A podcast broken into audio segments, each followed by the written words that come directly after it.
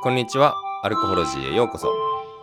このポッドキャストでは世界のお酒をさまざまな角度と尺度で見つめおしゃべりしていきます。パーソナリティを務めますスペシャルエンドの久保健太郎とよ花坂の高場会です。よろしくお願いします。ろしくお願いしします。ます。久保さん、お久しぶりです。お久しぶりですね。ちょっと空きましたね、2週間ぐらい。そうですね。あの、甲斐さん一人語りの番そうです外編のね収録が続きましたからね。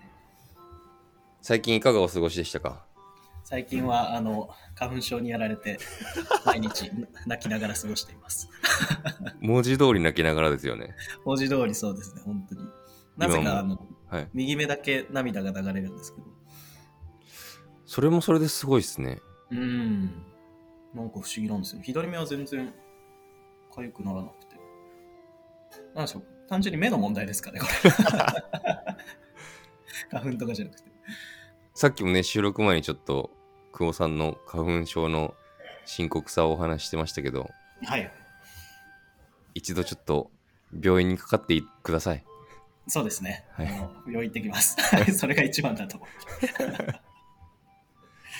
最近スペシャルエンドの方はどうですかそうですね。暖かくなって、ぼちぼちお昼、前日寒い日で、翌日暖かかったりすると、うんうん。おお昼からお客さん、店内で過ごされる方が多かったりああ。ですね。いいっすねなんかその季節の移り変わりがあるうん、うん。時期だからこそ、なんかそういう天気とかによってお客さんの動向が変わることを感じられるのそうですね。ここからだいぶ暖暖かくなってくるはずなので、うん、まあ、うん今日も、うん、暖かいですしね。そうっすねいいですねててかかちさんはいかがですかょっと僕の話をする前に1個挟みたいんですけどはい。あのスペシャルエンドっていうお店についてはい。あんまちゃんと説明してこなかったじゃないですかあ確かにそうですね。ポッドキャストあ内でのシャープ1で多分自己紹介の時に書いてくれたと思うんですけどはい。あれからもう、12、1、2、3、4ヶ月ぐらい経ってるんで、あ、そうか、そんなに経つんですね。もう一回説明しておきますか。あ、そうですね。あの、スペシャルエンドというのはですね、あの、東京の蒲田にあるうんうん。クラフトビールの専門店なんですけれども、はい。あの、ファントムブルワリー、あの、醸造所を持たないブルワリーとして活動している大森さんのブルワリー、うんうん。東京の大森拠点、蒲田の隣なんですけど、東京の大森拠点で活動しているブルワリーの直営店として運営されている店舗です。そうですね。一応そこでオープンしたのが2021年の12月なんですけれども、うんうん。私があのオープンしオープンの当初からあのスタッフとして入らせていただいていてっていうはい。店舗になります。そうですねはい。僕も一回お邪魔しましたけど、あそうです。皆さんも来ていただいて。だいぶあの住宅街のど真ん中にあってです、ね、結構静かなうん。中でやってるんですけど、なんかあの、住宅街の中にある感じもすごい素敵ですし、うん、まあ、お店もすごくおしゃれでね、久保さんの笑顔もめちゃめちゃ素敵なので、東京にお住まいのね、 リスナーさんはぜひぜひ足を運んでいただければなと思いますね。はい、そうですね。あの、アルコホロジー聞きました。で、来てくださる方がいたら、ちょっと嬉しいですね。上がりますね。上がりますね、ちょっと僕の最近のハイライトというか、はい。ニュース、ニュースってほどでもないんですけど、あの、ちょっと今、久保さんには画面上でお見せするんですけど、おお。愛しい小尺。うーん。あの、小さいに、うんし尺ってなんて説明したらいいんだろうな。あの、お尺を、。お釈をするの。そうう。ですね、お尺をするの尺。うんうんうん。これあの、おつまみのレシピ本なんですけど、おお。鈴木圭さんっていうエッセイストで料理家の方が、書かれた本で、12ヶ月それぞれの季節においてまあこういう食材をちゃちゃっと料理したらこんなに素敵な料理が出来上がるよねみたいな感じのおーレシピ本なんですけどえー、いいな、それ。このレシピ本の面白いところがうんうんうん。細かい分量とか全然書いてないんですよあーあ。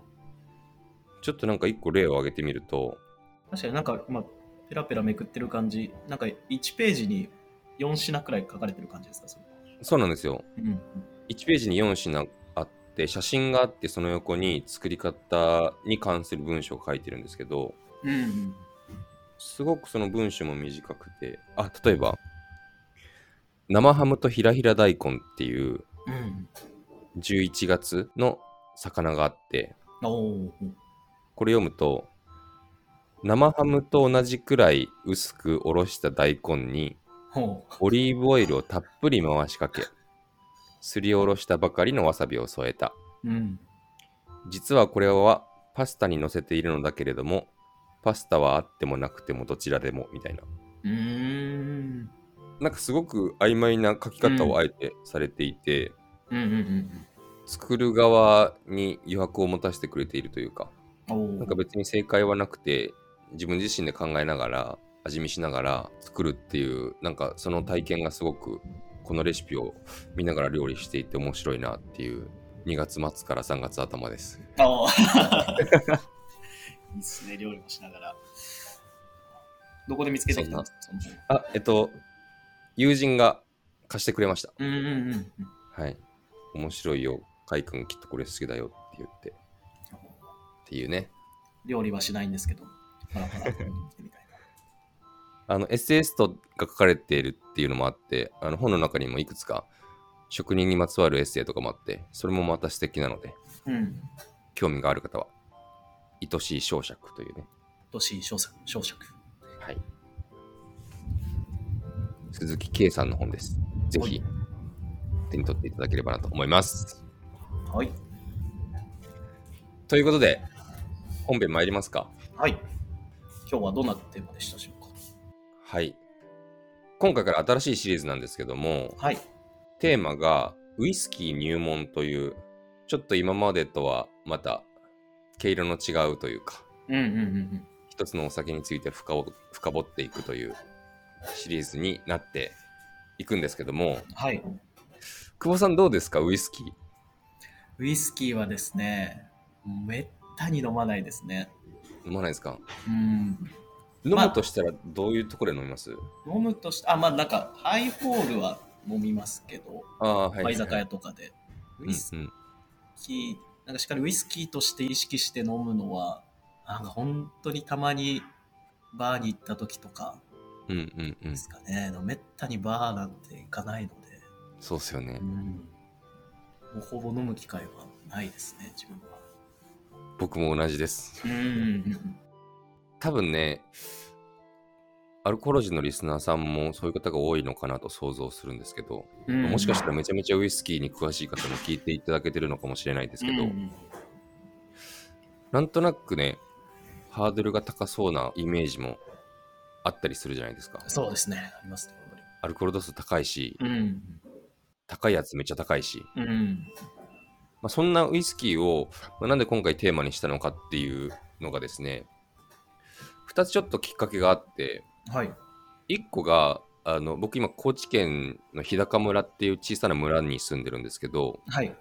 で、そこで花坂っていうビールブランドと醸造所の立ち上げをしていって、で、同じ村にスコットランド人のうん。ご夫婦が移住をしてきて、おー僕とは別で醸造所の立ち上げを行っているっていうご夫婦がいらっしゃるんですよ。うん。うん。で、その旦那さんがスコットランド人の方で、うん。で、お家にお邪魔して飲み会をした時に、スコッチを出してくれたんですよ。おースコッチってあれですね、スコットランドで作られたウイスキー。はい。はい。はい。で、そこでいろいろと説明してもらいながら、スコッチを飲むっていう体験がめっちゃ面白くて、うん。あなんかウイスキーもうちょっと勉強したいな、みたいなことを、秋頃ですかね、にぼんやりと考えていたっていうのが一個あって。うん。うん。で、もう一個が、あの、年明けの番外編で、久保さんとおしゃべりした時にもちょっとお話ししたんですけど、うん。お正月に実家に帰ったら、父がうん。ウイスキーをプレゼントしてくれたんですよ。はい。はい。はい。はい。そうでしたね。あの、六本木に、バークイーンズ Q っていうお店があるんですけど、バーがあって、で、そこが、ウイスキーだけじゃなくて、いろんな蒸留酒だったり、まあ、混成酒もそうだと思うんですけど、いろんなお酒を 100ml の小さい瓶に小分けにして、飲み比べセットにして売ってるみたいなんですよ。うんうんうんで、それを父が買って、プレゼントしてくれたんですけど、うん。はい。それがシングルモルトのスコッチ10本飲み比べセットだったんですね。うーん。あ、そっか、その時のスコッチだったんですね。シングルモルトとかちょっと後でご説明するんですけど、うんうん。でそれを、まあ、これまで2ヶ月ぐらいかけて、ちびちびと飲み比べをして、うんうんうん。スコットランドっていうね、小さい地域の中でも、小さい国の中でも、その地域ごとに異なる特徴だったりだとか、うんうんうん。あとよくそのスコッチを形容するときに言われることですけど、もうめちゃめちゃ複雑で、豊かで、なんでしょう、力強くて、うんうんあとまあ時に繊細な味わいとか香りが、飲酒体験として面白すぎたんですよ。うん。で、まあ今月で僕30になるんですけど、おお。はい。あ、そうですね。そういうなんかいろんな時期的なものが重なって、うんうん。